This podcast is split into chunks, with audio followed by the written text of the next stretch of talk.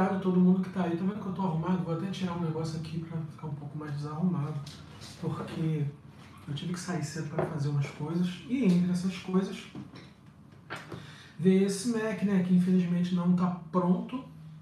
E se ele não está pronto, a gente não tem como fazer uma transmissão que seja que é a que eu gostaria, né? Que tinha uma barrinha aqui do lado e tal. Mas a gente vai fazer assim mesmo. Deixa eu limpar a câmera. Pronto, acho que agora até melhorou, né? Tá bonito. Tá mais nítido. Muito obrigado, gente. Estamos aqui, a Amanda está aqui, tá todo mundo aqui. Eu acho que a Fernanda está aqui também. Ah, tô com meu óculos hoje de Spike Lee, que é um óculos gigante, mas eu quero dar uma notícia boa para vocês. Quem é aquilo ali? Santingundo. Olha, eu queria tanta criatividade que vocês têm para colocar nome em perfil. Tem uma, uma seguidora minha que se chama Mãe Coieira. E tem um cara que se chama Renato Miserável. Eu queria muito ter essa criatividade. Eu botei Anderson França, eu não consigo. Oi, Dani, tudo bem? Tamo aí. É, gente, vamos seguir então. Hoje a gente vai ter que comentar algumas coisas que rolaram essa semana é, e também coisas que estão rolando agora, nesse momento, é, no Planalto, que são informações que, que eu vim ouvindo pelo rádio agora.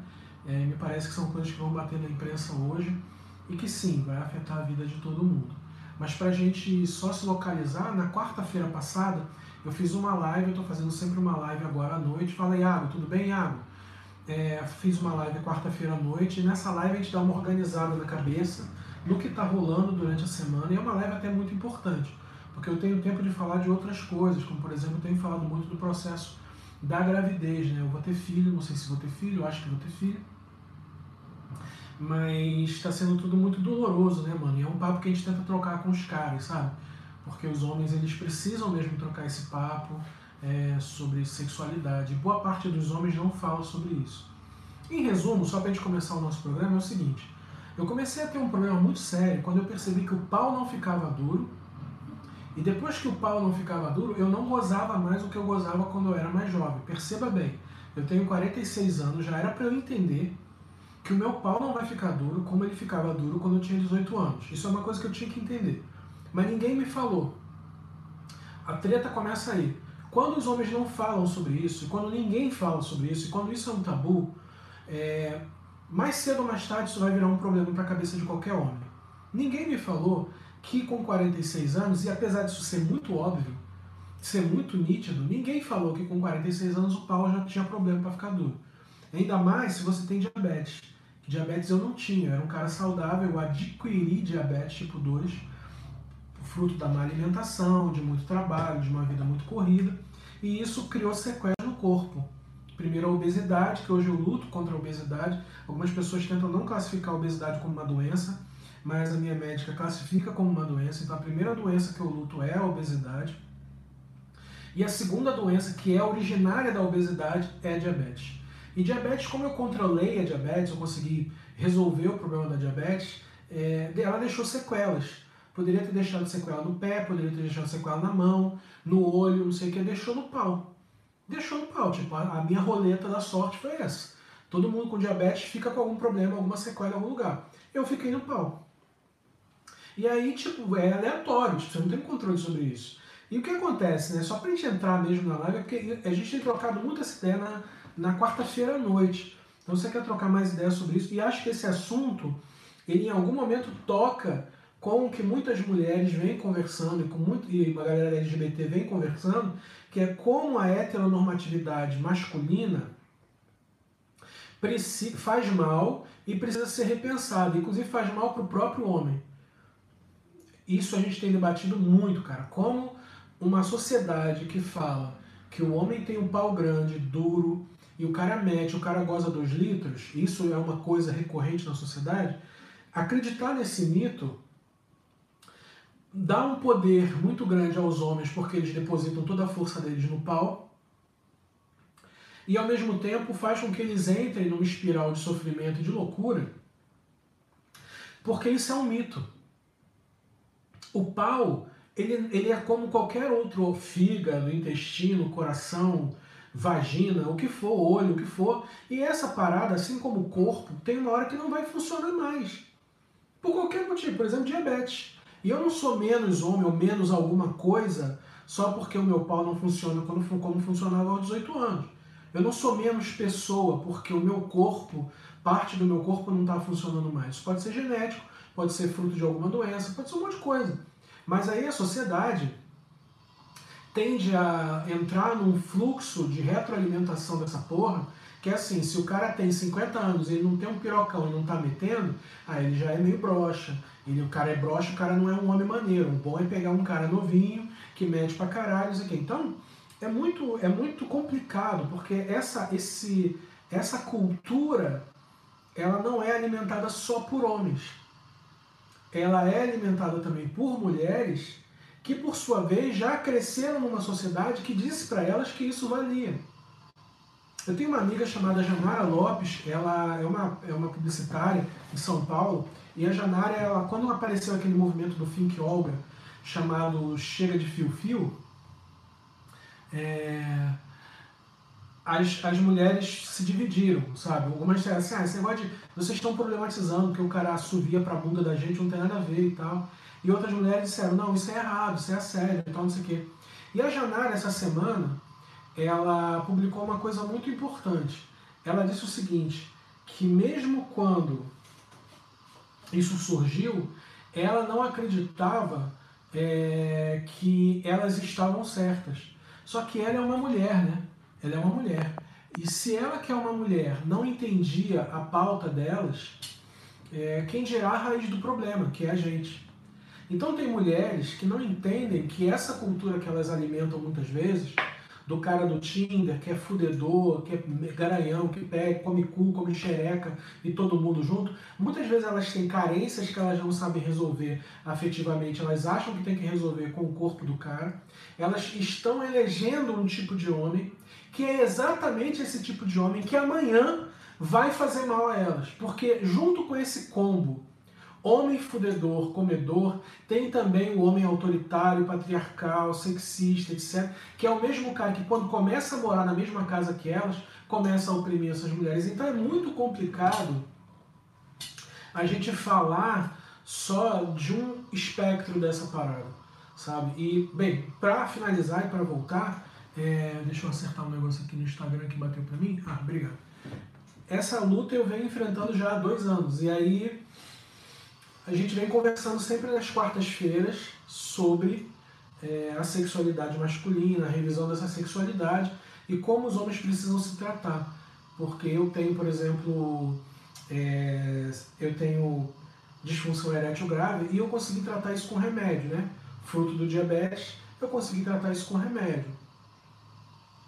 Mas não é só sobre ter o pau duro ou não ter o pau duro. Tem muito mais coisa envolvida nisso que a saúde do homem é, câncer de próstata, um monte de coisa que, que se a gente tivesse um corpo que desde os 13 anos menstruasse e a gente entendesse que parte do corpo da gente não, não, não, não a gente não tem controle sobre ele, porque em tese é isso, uma mulher em formação, ela é uma menina, ela se torna uma adolescente, ela pré-adolescente, torna adolescente e ela se torna mulher, existe uma parte, uma, uma porção desse corpo dela que já não responde mais por ela ou ela não tem mais controle. Eu acho que a mulher só tem o total controle biológico do próprio corpo quando é criança. E olhe lá. Porque ela também não tem consciência plena do indivíduo, de quem ela é na sociedade, mas ela é criança. Mas é nesse momento que o corpo tá, da, da menina e do menino estão ali mais ou menos sob algum controle. Depois de uma certa idade, ela não tem, mas isso vai até ela morrer. Ela para de ter controle sobre o corpo. Mas esse processo traz a mulher de uma maneira geral, não estou dizendo que são todas as mulheres, mas de uma maneira geral traz a ela maturidade sobre a sua sexualidade e uma maturidade é, sobre, sobre seu corpo, sobre sua saúde que os homens não têm. Que os homens não têm. E que é necessário muitas vezes acontecer algo muito duro com o cara para que o cara então entenda que ele precisa cuidar do corpo dele, que ele precisa cuidar da saúde dele e que esse mito do homem que fode, come todo mundo, isso é um mito, isso não existe. Isso não existe. E aí o grande problema é, os homens não estão falando sobre isso. Os homens não estão conversando entre si sobre isso. É muito difícil. Você não vai ver um cara chegar para outro cara e falar assim, mano, eu, eu, tô, eu, tô, eu não tô conseguindo, cara. Não tô conseguindo meter, não tô conseguindo transar, não tô conseguindo tocar punheta, não tô conseguindo gozar, não tô, tô conseguindo nada. Você não vai ver um homem falar para o outro homem um negócio desse. É um tabu entre os homens, eles não falam, eles acham que se falarem isso estão sendo menores que um homem. Então eu acho que ainda tem um caminho muito longo para se percorrer e eu estou decidindo falar sobre isso nas redes. E na quarta-feira, é, que é o horário do Brasil, sete da noite, a gente está sempre fazendo uma live para falar desses temas. E se você quiser, cola nessa live, porque em breve a gente vai ter algumas amigas aí, mulheres, falando junto comigo, para a gente tentar encontrar um ponto de convergência maior aí, tá bom? A Amanda está aqui do lado aqui, ela tá, preparou aqui a live de hoje e preparou também o roteiro, vocês estão vendo aqui? Muito melhor que da semana passada, não tá? A gente vai começar então o nosso programa e vai em cima do roteiro da Amanda. Então, só dar um último boa, bom dia ou boa tarde ao pessoal que está no Instagram e ao pessoal que está aqui também. Se você está no Instagram e quer participar no YouTube, vai lá no link do YouTube, procura lá Anderson França e Coluna de Terça, você vai achar a gente ao vivo lá agora. E se você já é inscrito, você recebeu com certeza essa notificação. Hoje é dia 9 de abril, bom dia Brasil, bom dia Lisboa, bom dia Jardim América, Maré Alemão, Capão Redondo, o lado sul do mapa. Bom dia São Paulo, bom dia Belo Horizonte, Recife, Salvador, bom dia Baixada Fluminense, a Baixada é cruel, bom dia a todos os assinantes, leitores e ouvintes. Eu sou Anderson França, direto de Lisboa, em Portugal, embora haja quem discorde, eu estou em exílio desde 6 de dezembro de 2018, ao lado de Jean Willis, Márcia Tiburi e Débora, é, lá em que ela está agora em Nova York. Débora Diniz. Essa é a coluna de terça, uma publicação quinzenal que teve início em maio de 2020, logo após eu ser demitido da Folha de São Paulo, é, maio de 2020, né? Vai fazer um ano agora, onde eu fui colunista na Folha de São Paulo e abordava temas um tanto quanto desconfortáveis para o grupo Folha. Os nossos canais da internet são facebook.com coluna de terça, Instagram arroba coluna de terça, Anderson Françadinho, além do nosso canal no YouTube e também outros dois canais que a gente abriu aí lá no Facebook, que é Lisboa Safada, que são crônicas que eu falo desde o começo da minha chegada aqui em Lisboa, e também o Cartas do Exílio, que são temas que eu abordo de lugares que eu viajei depois que eu saí do Brasil. Eu fui para a Alemanha, fui para a Suíça, fui para Nova York, fui para Atlanta, fui para Londres, passei por Paris. E, e, todos esses lugares que eu nunca tinha viajado, eu não fui para fazer turismo, eu fui para dar palestra, para conversar com pessoas e muitas vezes eu precisava da grana da palestra para poder pagar meu aluguel.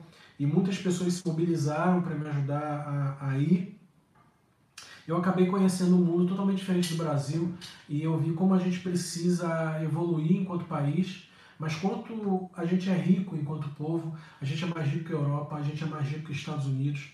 É... Vamos em frente? Você quer assinar a coluna? A gente vai ter uma coluna nova saindo agora, terça-feira que vem, a entrevista com a Paola Carosella, que é a chefe argentina que mora no Brasil. Já há alguns anos ela está me dando uma entrevista hoje no horário do Brasil, às seis da tarde é, no, aqui em Lisboa será 10 da noite. Então hoje a gente faz a entrevista com ela pelo Zoom. A gente vai disponibilizar essa entrevista em vídeo e no Spotify e em texto na coluna de terça, que você não precisa assinar para receber essa entrevista. Eu vou abrir a entrevista, você pode acessar essa entrevista nas redes sociais. Mas se você quiser receber essa entrevista por PDF, é, dentro da coluna de terça, que é uma publicação quinzenal, você pode assinar. E você pode assinar tanto pelo apoia.se barra Anderson, pelo Pix, coluna de terça, arroba gmail, ou pelo Paypal, PagSeguro, Bradesco, nesse momento, nas nossas redes, estão os meios para você assinar. E se você não quiser assinar, você pode assinar só com 15 reais ou um valor pequeno, não tem valor mínimo na real, você pode assinar com qualquer valor. Mas se você não quiser, você manda um salve para a gente no Pix, que está tudo bem. Pessoal que mora na Europa e que está crescendo mais o nosso público aqui na Europa, até por causa dos temas que a gente tem abordado sobre Lisboa, é, você pode pagar direto pelo PayPal ou pelo Activo Bank ou pelo N26, que é o banco da Alemanha que a gente recebe aqui também. Tá bom? É, vamos seguir em frente. É, dá um fortalece para o nosso trabalho aí que é importante. Os destaques de hoje da nossa live é o seguinte: é a CPI da pandemia a morte do menino Henrique é uma coisa que ontem parou o Rio de Janeiro. Não sei quem estava assistindo jornal ontem na sua cidade, mas especialmente o pessoal do Rio de Janeiro. É, o Rio de Janeiro parou ontem por causa do que aconteceu com esse menino. O novo apagão do Amapá e já são 117% dos leitos ocupados em Bauru. A prefeita de Bauru organiza um culto na igreja da família, é isso mesmo? É igreja isso da família. Na igreja dela, da família dela. Na igreja da família da prefeita de Bauru. Eu sei que vocês ficaram sabendo, Gilmar votou, né? As igrejas não podem, é, na verdade não foi só o Gilmar, foi o colegiado, votou que as igrejas não podem abrir. É, o Cássio Nunes deu essa para a Anajure, que é uma associação de juristas evangélicos, e foi representada pelo André Mendonça, que era então ministro da Justiça no lugar do Moro e assumiu agora a AGU, eles é, de forma bastante idiota defenderam que a igreja tinha que abrir e isso virou um problemão essa semana, até que ontem o Gilmar bateu o martelo e disse que não vai abrir, ponto final. E até o Alexandre de Moraes, que nos tempos do Temer eu chamava ele de advogado do PCC, a gente está vendo essas figuras muito controversas se tornarem figuras lúcidas, né? Eu estou concordando com o Gilmar e eu estou concordando com o Alexandre de Moraes. E isso não é porque eles são pessoas lúcidas, é porque o que está acontecendo no Brasil é tão dramático que essas pessoas se tornam lúcidas. E o Alexandre de Moraes disse uma coisa ontem na, na, na, na sessão que votou pelo fechamento das igrejas. Ele disse o seguinte: é, a fé, o Estado não se mete na fé e a fé não se mete no Estado. Isso é uma coisa que para qualquer protestante, e eu sou protestante, e, e, a nossa igreja ela tem base na Alemanha e na Holanda, quando você olha para os países da Europa, são os dois países com mais liberdade religiosa. Na Europa é Alemanha e Holanda, e é lá que nasce o protestantismo. E o protestante, por essência, ele prega a liberdade da igreja com o Estado. Mas o que está acontecendo no Brasil é tão absurdo que protestantes estão defendendo que o Estado intervenha e, e favoreça a igreja. E quando o André Mendonça fala, nós, ele fala, nós cristãos queremos morrer, estamos dispostos a morrer pela nossa fé, nós a, a casa dele. Nós, ele e o pessoal da laia dele. Eu não tenho nada a ver com isso. Eu não estou nem minimamente interessado em morrer por causa disso, não, cara. Eu sou cristão, o André Mendonça. Você perguntou o que eu penso? Você perguntou para minha mãe que ela Minha mãe mandou mensagem esses dias, feliz da vida, que tomou a segunda dose. E ela não está indo para a igreja. E a igreja dela, inclusive, que também é protestante, não está abrindo e não está afim de morrer. Então, não existe um papa no, no protestantismo e não existe um papa na igreja evangélica. Ninguém pode chegar. Nenhum evangélico pode chegar e dizer assim: nós evangélicos dizemos não existe nós. O Malafaia fez isso muitos anos e vocês acreditaram. Não. E eu lá atrás dizendo, Malafaia, isso está errado, Malafaia, você está mentindo. Não existe nós evangélicos, existe pastores que querem ganhar dinheiro no meio de uma pandemia onde estão morrendo 4 mil pessoas por dia. O nome disso é lavagem de dinheiro, o nome disso é crime organizado, porque igreja que não aceita. Eu aceito dinheiro pelo Pix. Tem gente que trabalha comigo, a Amanda trabalha comigo, a Fernanda trabalha comigo, a Caroline trabalha comigo. Tem uma galera que trabalha comigo. E essa galera vocês muitas vezes não veem, mas vocês veem o resultado do trabalho. E essa galera precisa receber dinheiro. E a gente, quando precisa de dinheiro, a gente pede dinheiro para pagar, inclusive, pessoal. Só como é que a gente recebe esse dinheiro? Pelo Pix.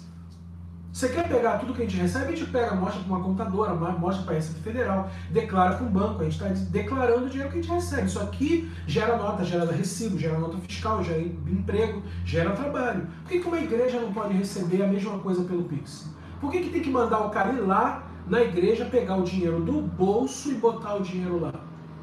Vocês sabem? Eu sei por quê. Porque lava dinheiro, igreja lava dinheiro. Igreja lava dinheiro.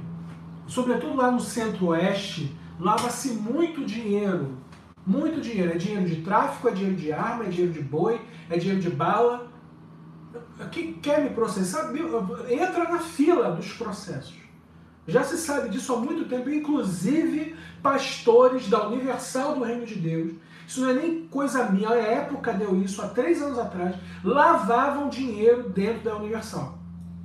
Porque o dízimo que você dá na igreja, ele não tem nota, ele não tem recibo. Você pode estar passando na porta da igreja e você tem, eu vou até pegar um dinheiro aqui, que hoje eu até pegar um dinheiro aqui, chegou dinheiro, viu, Amanda? Vou até pagar a Amanda hoje. Chegou de, ó, tem 10 euros aqui, coisa maravilhosa. 10 euros é tipo um milhão de reais. Eu tô muito. Aqui não vai nada, né? Aqui não vai nada. Mas eu queria ir pro Brasil agora só para gastar 10 euros. Pois é, você pega dinheiro, você tá passando na igreja, passa pela porta da igreja, e você coloca lá o seu 10 reais.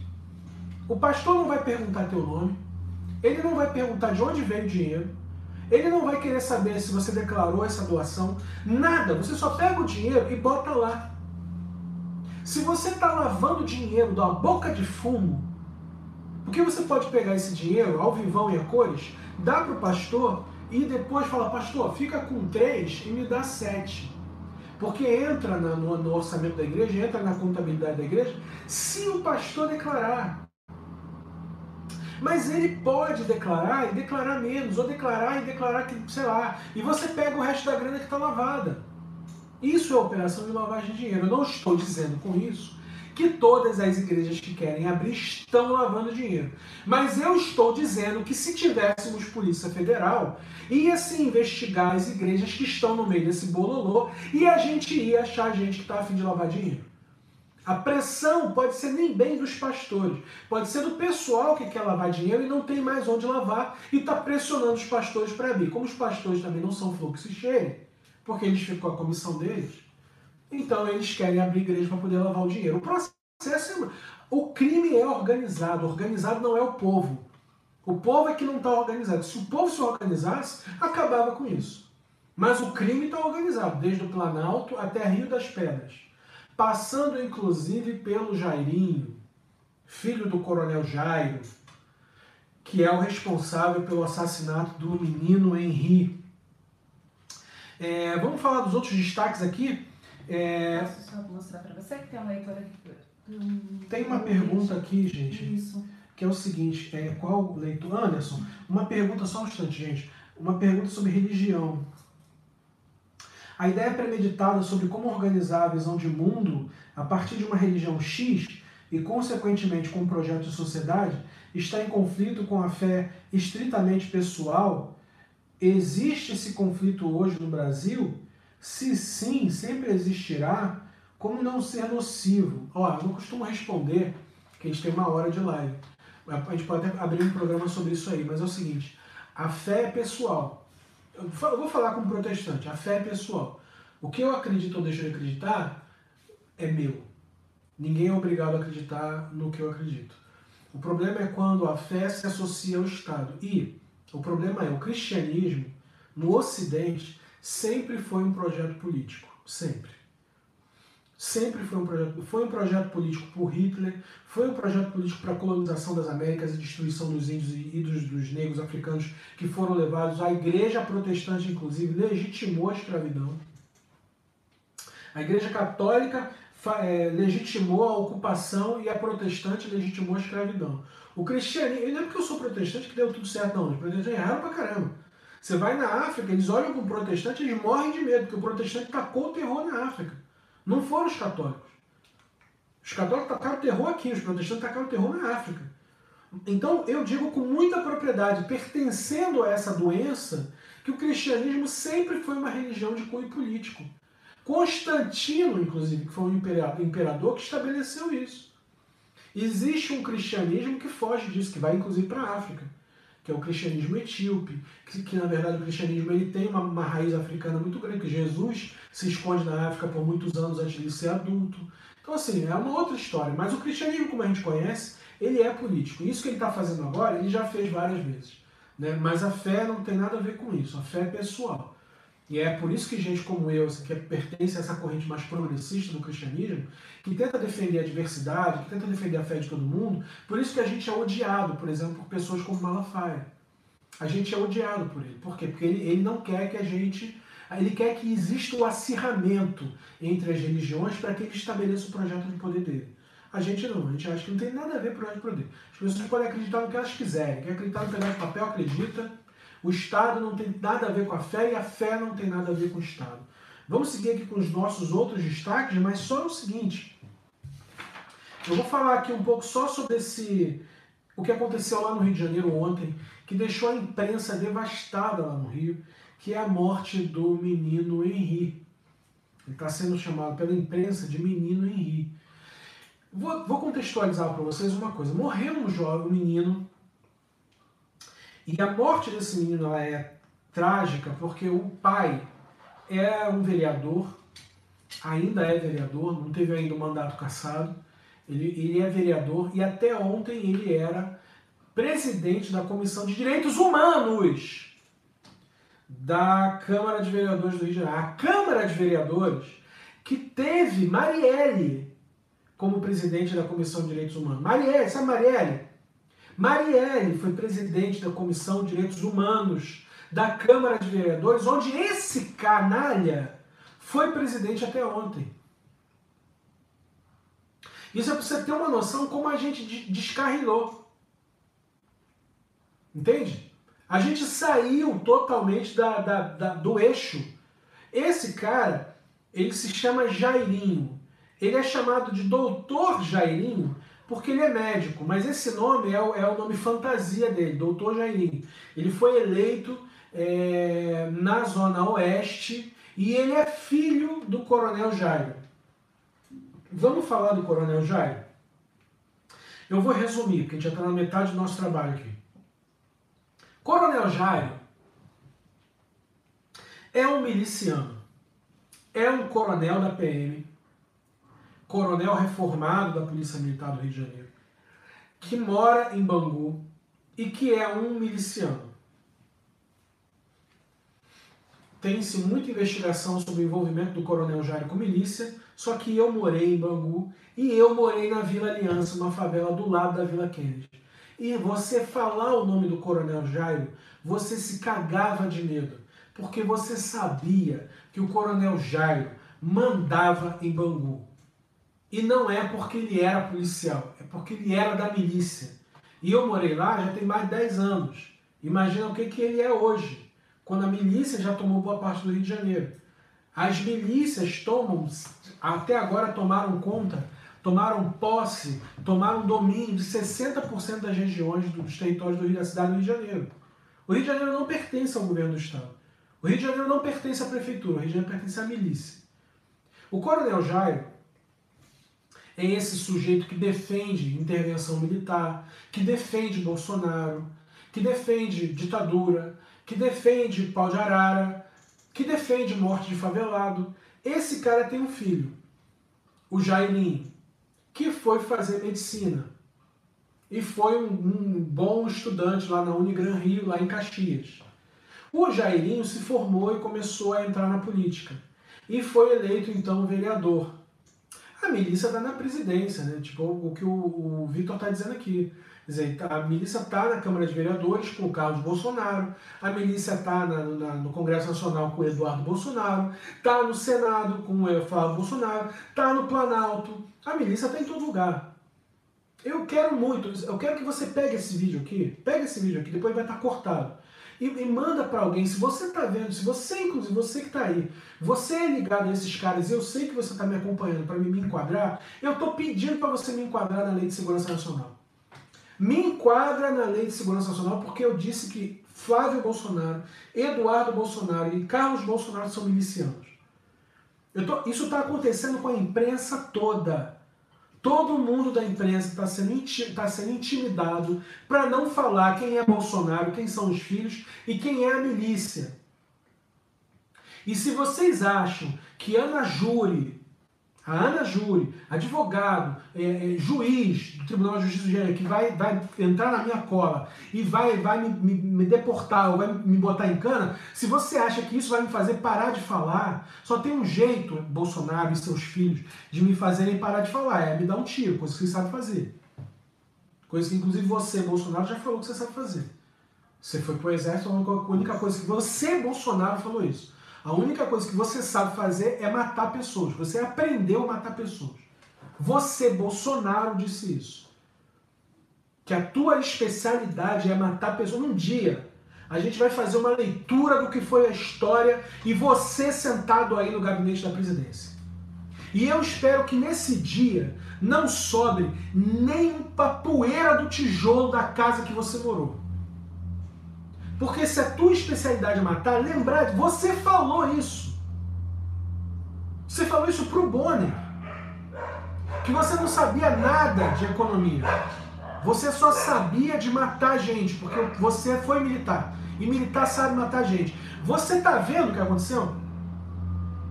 Já estamos chegando a 350 mil pessoas.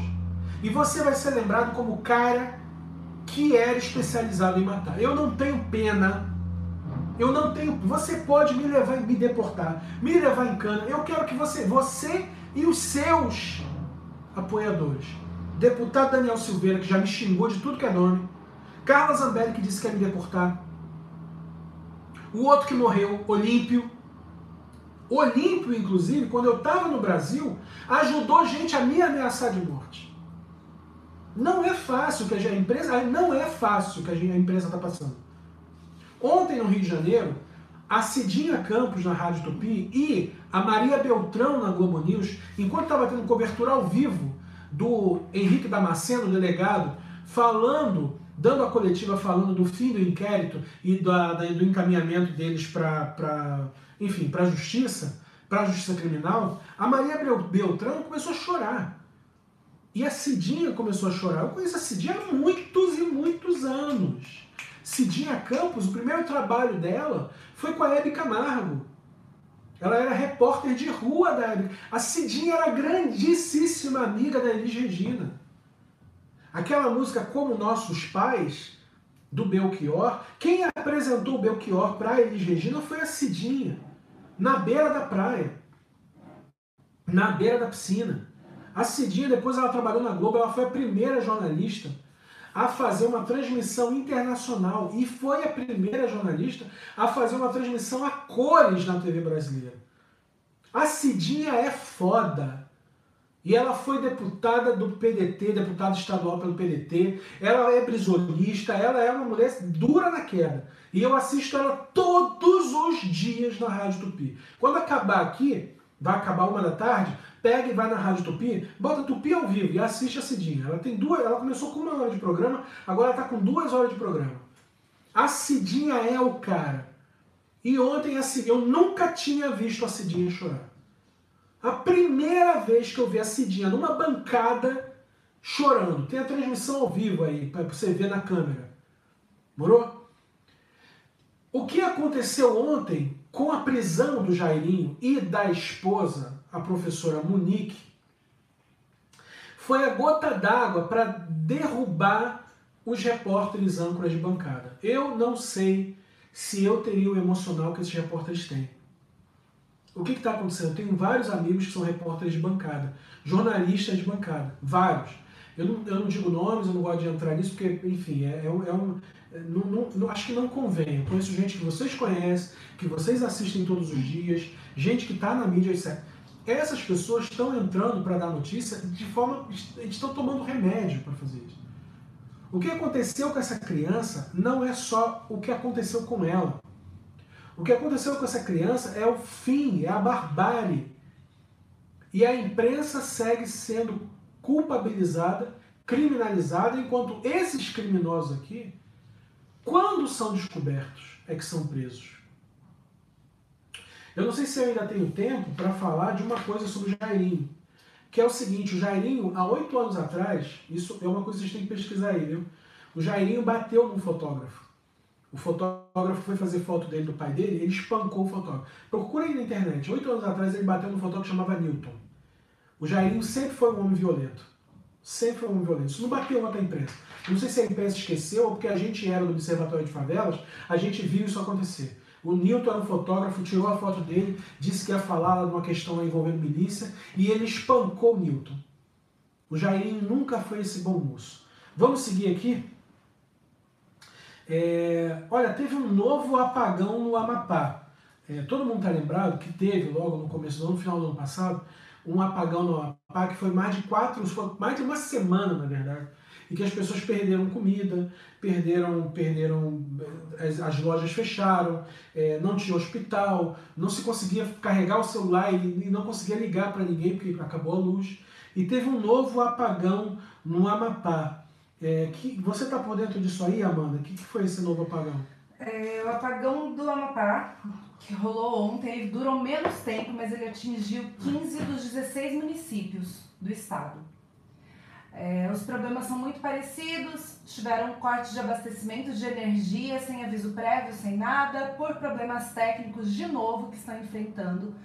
A gente precisa lembrar que o Amapá tem energia é, privatizada, não é energia, não, não é estatal, não é nada, e eles estão se não, eles não se importam em arrumar isso. Eles estão trabalhando sim com equipamento precário, eles estão trabalhando sim com, com abastecimento precário.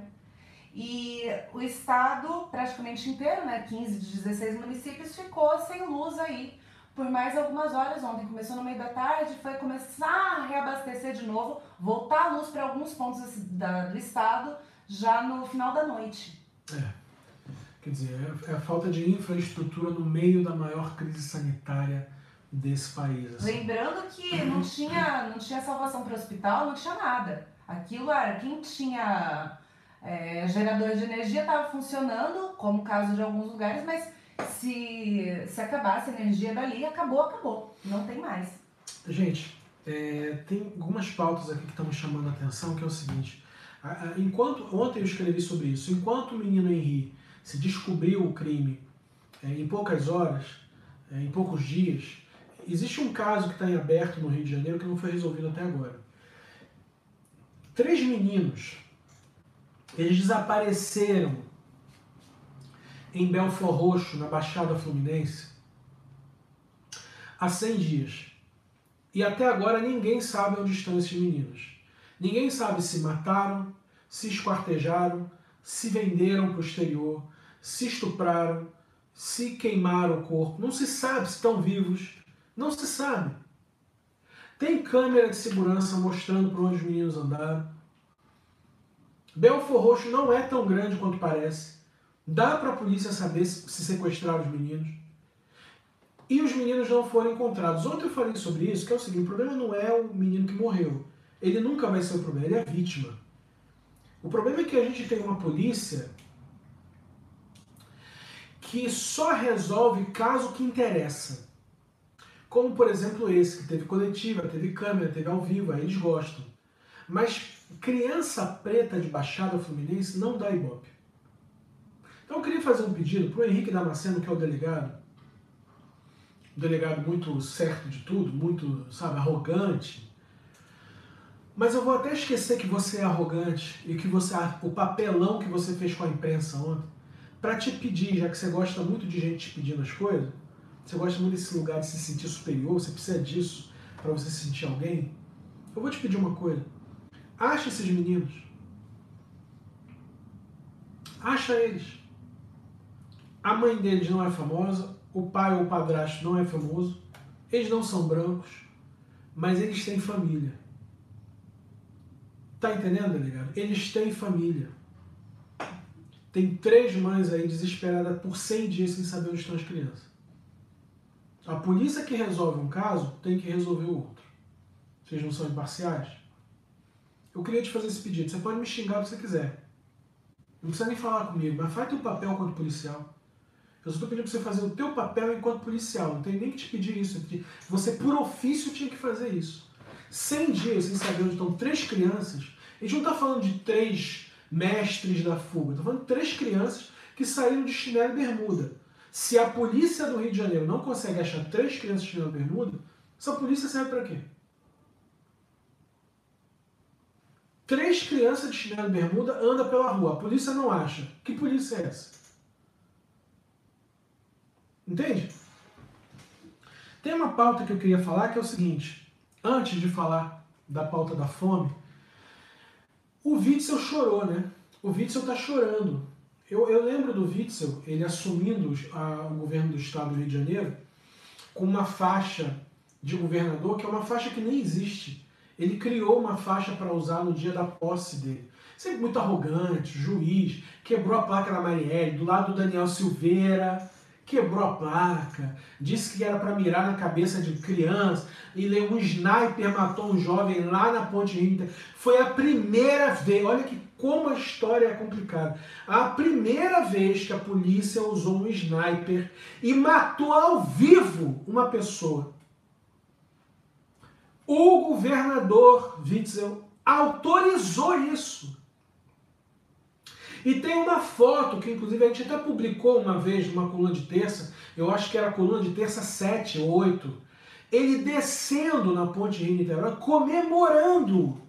Tem ele com o braço aberto. Você acha essa foto? O Witzel é um monstro, ele é um monstro. Ah, mas eu não queria. Ele falou chorando, eu não deixei a vida, não deixei a vida de juiz para se virar ladrão. Então, mas olha as pessoas que você se cercou. Não quer virar ladrão, mas ah, você já viu a lista das pessoas que estão intimadas junto contigo? Você não quer virar ladrão, você não anda com ladrão. Você só andou com ladrão, Witzel. O cara que foi prestar lá testemunha, o cara estava enrolado no lençol, deu um negócio num biombo. Num biombo, porque ele tem medo do Witzel olhar para a cara dele. Estão entendendo? Não adianta, o Rio de Janeiro está sem governador há muito tempo. O Rio de Janeiro o Rio de Janeiro está afundado de vez, está afundado de vez. Está afundado de vez. E o Eduardo Paz fazendo isso, de liberar as escolas, e essa disputa, e tranca a escola, e libera a escola. O Daniel Becker, que é, um, é membro do comitê científico da prefeitura. Daniel Becker é um cara extremamente sensível, um médico, um cara inteligente, um cara porra de esquerda, progressista, caramba. Mas Daniel, não dá para liberar. Daniel, não dá. Eu vi a tua nota, a nota que você escreveu lá, dizendo que ia ficar tudo bem se liberasse. Não dá, Daniel. Aqui em Portugal, às vezes a gente, o brasileiro ele tem que entender. Às vezes a gente fala as coisas que acontecem fora, que só falando o que acontece fora, o cara vai entender o que acontece dentro. Aqui em Portugal, liberou para as crianças estudarem. Tem duas semanas. Teve 47 surtos numa escola aqui perto. Não adianta liberar. Não adianta liberar. Tem que ter vacina. Se não tem vacina, não libera. E olha que está todo mundo sabendo da variante lá de Belo Horizonte, que é 18, uma mistura de 18 coisas, 18 coisas louca. Obrigado, Vanessa. Tão bonitinho aqui. Na, na quarta-feira a gente estava com gravatinha, estava até mais bonito. Manda um abraço pro Pedro, viu? O pessoal aí do Porta. É, então, gente, não adianta liberar escola. Não, não tem condição. Mas, para falar, eu queria falar de um tema, o último tema hoje, é o seguinte. A gente já tem quase 117 milhões de brasileiros. Boa tarde, Gordão. Ó, tu falou Gordão que é o teu nome que tá aqui, mas eu sei quem você é. Você é o Marcos Vinícius, é o Marcos Vinícius. É... Já tem 117 milhões de brasileiros em insegurança alimentar, sendo que desses, 19 milhões é... estão de fato passando fome. Vamos trabalhar com os números? 117 milhões de brasileiros estão hoje em estado de segurança alimentar. Destes, de insegurança alimentar, é a pessoa que não sabe se até o final do dia vai conseguir comer uma refeição. Isso é insegurança alimentar. Destes, que é a insegurança alimentar grave, é os que sabem que não vão comer mesmo. Então, destes são 19 milhões. Hum? 19 milhões, Portugal tem 10. Entende? Então, são dois Portugais que não têm o que comer. Deixa eu ler a mensagem do Rogério aqui. Fome é a causa mais urgente. Não há uma imagem de cesta básica entregue por governo algum. É, nem no governo Sarney. Isso é verdade. É, eu, eu vou falar uma coisa para vocês. Eu, eu, eu, eu não gosto disso porque é um assunto que mexe com a minha família eu não exponho a minha mãe, eu não exponho minhas irmãs, eu não exponho a minha família. Mas teve um momento na minha infância que a gente passou fome. Hum? E isso só veio se resolver muitos anos depois. Muitos anos depois. Quando eu ia para o mercado, inclusive aqui, quando eu cheguei aqui, que aqui existe uma política de alimentos em que o governo subsidia produtores, então a comida aqui é barata, é muito barata. É, mas quando eu cheguei aqui, eu fazia a compra de mês ainda com o modus operandi do Brasil. E quando eu percebi que a comida não aumenta o preço e que ela é barata, eu comecei a ter que mudar. Eu fiz até terapia. Eu estava fazendo terapia por outros motivos, eu botei isso na terapia. A comida vai estar tá lá. Aqui, por exemplo, é assim: a comida vai estar tá lá. E vai dar para você comer, não se passa fome. Você consegue comer. E aqui tem bancos de alimentos e as pessoas conseguem te dar comida. Só que quem passou fome, e a minha família passou fome, e é muito difícil vir falar sobre isso, porque eu não gosto dessa visão, eu não gosto que tenham essa leitura sobre mim. Eu não me, resu... eu não me defino como uma pessoa que passou fome. Eu não gosto, eu não gosto de falar isso, ah, porque está falando para ter pena. Eu não gosto dessa coisa. Eu não me defino como uma pessoa que em algum momento passou fome. Porque eu, eu mais comi que passei fome. Mas teve um momento que a gente passou fome. Você não tem noção o que, que é uma mãe deitar do lado da, da cama com o filho chorando, olhando para ele, porque ele está com dor de fome. O que eu estou falando que aconteceu comigo está acontecendo hoje com 19 milhões de pessoas.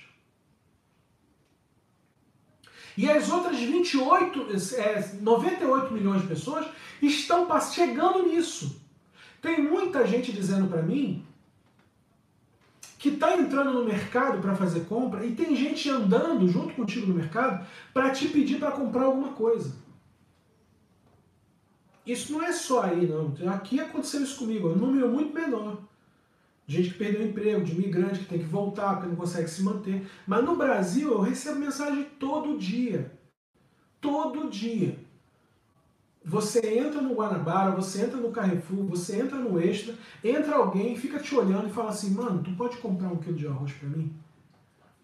Eu, eu, eu não vou. Eu não, isso é o meu gatilho. Eu não vou falar sobre isso, porque eu, eu não consigo. Eu não vou falar sobre isso. Eu não vou ser mais uma dessas pessoas que infelizmente teve que chorar na frente de pessoas porque não, não segurou o tanto de tragédia que está tá, tá acontecendo. Não vou porque não quero. Eu acho que esse governo não merece que eu, eu pague essa cena para eles. Porque se eu faço isso, eles vão estar tá rindo de mim. Eles não merecem isso. Mas é doloroso demais saber que isso está acontecendo no Brasil de 2021. Doloroso demais. O Zé está dizendo aqui, ó. É, me refiro à ruindade do atual, é verdade. Você via governo se mobilizando, minimamente, às vezes até de forma equivocada, mas via os governos antigamente, inclusive o Fernando Henrique, era muito, um governo muito duro, né? É, e do Sarney também, haviam campanhas para a erradicação da fome. O governo Lula foi o que mais foi bem sucedido, mas haviam campanhas. É, e agora, inclusive o Betinho, que começou as suas campanhas lá no final do Sarney e começo do Collor, o Betinho, e até hoje a Ação da Cidadania pede comida, inclusive vocês estão vendo, doem comida, se tem comida para doar, doa para a campanha da, cidadania, da, da, Ação da Cidadania, ou para a CUFA, ou para Gerando Falcões. Não interessa se esse pessoal fala contigo, se não fala, se você concorda, se não concorda. Resolve o problema. Você tem algum dinheiro para comer alguma coisa hoje, mas tem gente que não tem. E tem gente próxima a mim que não tem. Todo mês, quando sobra um dinheiro, inclusive do dinheiro que vocês dão pra gente, eu separo algum dinheiro para mandar dinheiro para comer, para alguém comer. Eu tenho muitos amigos e amigas e mães que estão precisando de uma grana para comer. E eu não fico mais pedindo.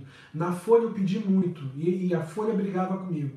Eu, eu mandei uma lista uma vez para a Folha publicar na minha coluna. Porra, eu não tenho autonomia para escrever o que eu quero. Eu botei uma lista de gente que precisava de, de, de comida. Eu recebi bronca do diretor da Folha, bom, bronca do meu editor, bronca daqueles meninos lá, bunda mole lá, que, que tem 20 e poucos anos e acha que sabe alguma coisa de jornalismo.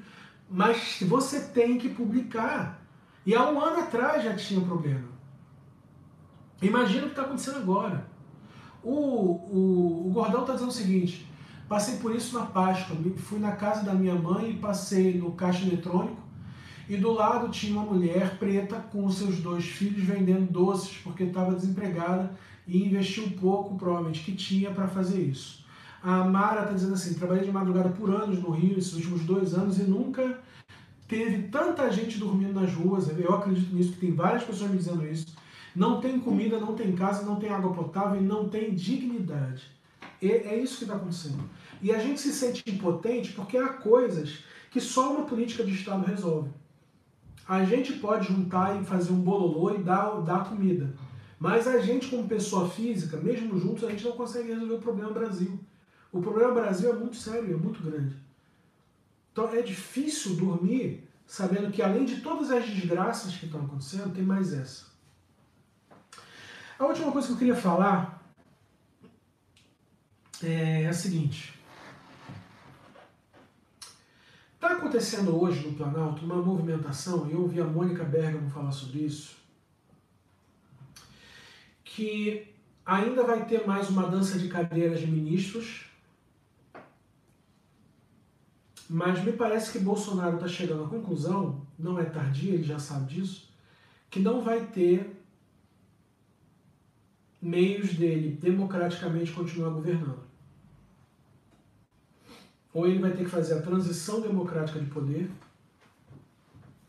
ou ele vai ter que dar um golpe, ou esse golpe que já está dado vai ter que encontrar um jeito de sobreviver.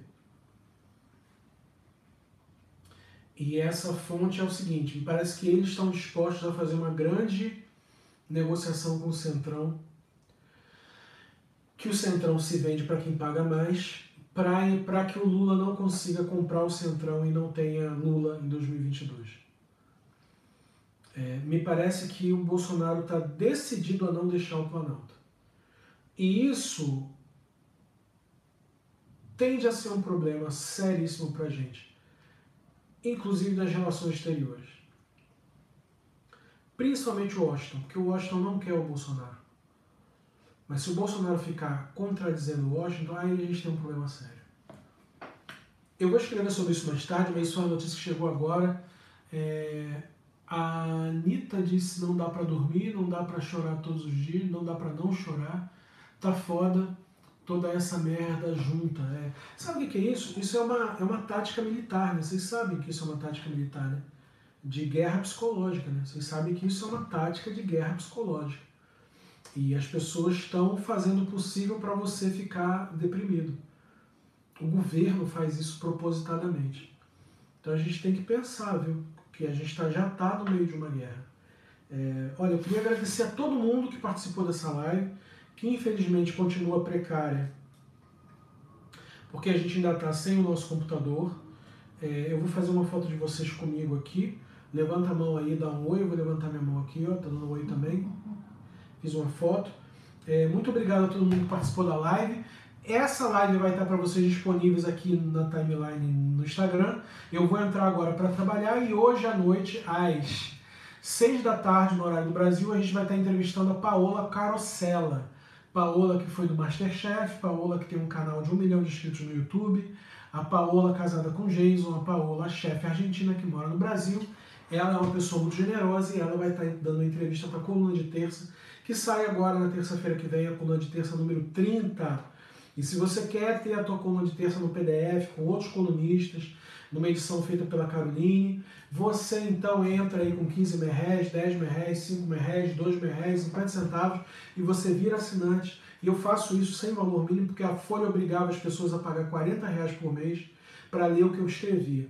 E muita gente de morro não tinha 40 reais por mês, eu pegava o texto e mandava direto. Então, se você quer assinar, assina por qualquer valor que você vai receber a tua coluna de terça, mas essa entrevista vai estar aberta para quem quiser ler. Mas se você quer ler outras coisas também, que vai estar, inclusive, meus textos, entra lá no apoia.se barra Anderson ou no Pix, coluna de terça.gmail.com e colabora com a gente. Muitos, um agradecimento muito especial aos assinantes, é, ao Vitor Almeida, ao Petit, a Carolina Amanda, que está aqui, eu. A sua, Fernando Carlão, Carlos Carvalhais, a Johanna, a Ziza Peixoto, Paula Lages, Cláudio Britos e todo mundo da coluna do Metrópolis, é, que é onde eu ainda escrevo às sextas-feiras. Um grande abraço para todo mundo. Até semana que vem com mais uma live da coluna de terça. E na quarta-feira a gente vai ter, depois do lançamento da, da coluna de terça, né? Terça, da publicação com a entrevista da Paola. Na quarta a gente vai ter a nossa live à noite, às 7 da noite, onde a gente fala daqueles assuntos que a gente abordou no começo da nossa live. Tá bom? Muito obrigado a todo mundo, fica todo mundo bem. Até semana que vem. Amanda, dá um salve pra galera. Beijo, gente, até semana que vem. Esse é o papo. Vou desligar o pessoal do Instagram. Valeu, pessoal do Instagram. Fechei, hein? Pessoal do YouTube que fica mais um pouquinho, muito obrigado por toda essa moral que vocês estão dando. Muito obrigado por assistirem a live aqui porque aqui a gente consegue agora ser monetizado e eu estou dizendo o quanto que eles estão dando de dinheiro para a gente. Até agora a gente tem 4 dólares e alguma coisa. A gente está chegando a 5 dólares, então que bom, né? as pessoas estão assistindo e a gente está começando a ganhar centavos aqui no YouTube. Muito obrigado, gente. Até semana que vem. Aquele abraço para vocês e a gente vai se falando. Valeu, gente. Vamos encerrar.